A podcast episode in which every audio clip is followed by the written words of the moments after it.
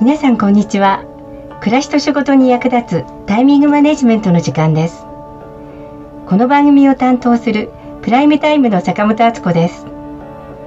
今日のテーマは渡す誘うタイミングです。プレゼントは渡すタイミングによってもらった人の嬉しさや喜びも違います。どのタイミングで相手が受け取ったら一番嬉しいと思うかということを考えることが大切です。渡すタイミングによって気持ちの伝わり方や渡す効果が変わることを覚えておきましょう。コンサートのチケットやスポーツ観戦のチケットなどは開催日程が決まっています。相手にも予定があるので開催日の何日前にもらうかによって相手が行けるかどうかやプレゼントしてくれた人への感謝の気持ちも変わってきます。また賞味期限があるようなお菓子やフルーツ食品などを渡す時は相手が受け取ってから賞味期限までどのくらいの日数があるかを確認し食べる相手にとって余裕を持ったタイミングで渡すことがポイントです。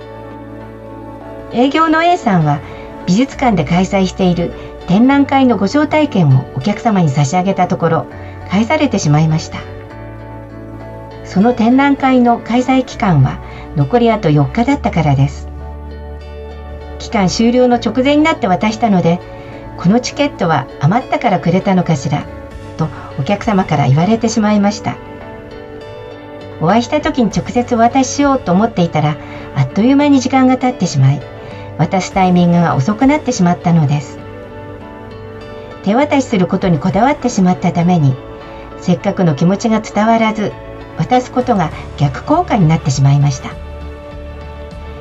渡すものの期間と受け取る相手にとってベストなタイミングを考えず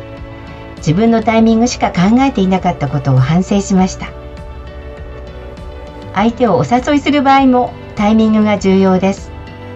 どのタイミングで相手が誘われたら嬉しいと思うかということを考えることが大切です。B さんはクラシックコンサートのお誘いを開催日の1週間前にしたところ急に言われても都合がつかないわ。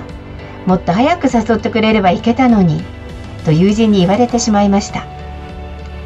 その後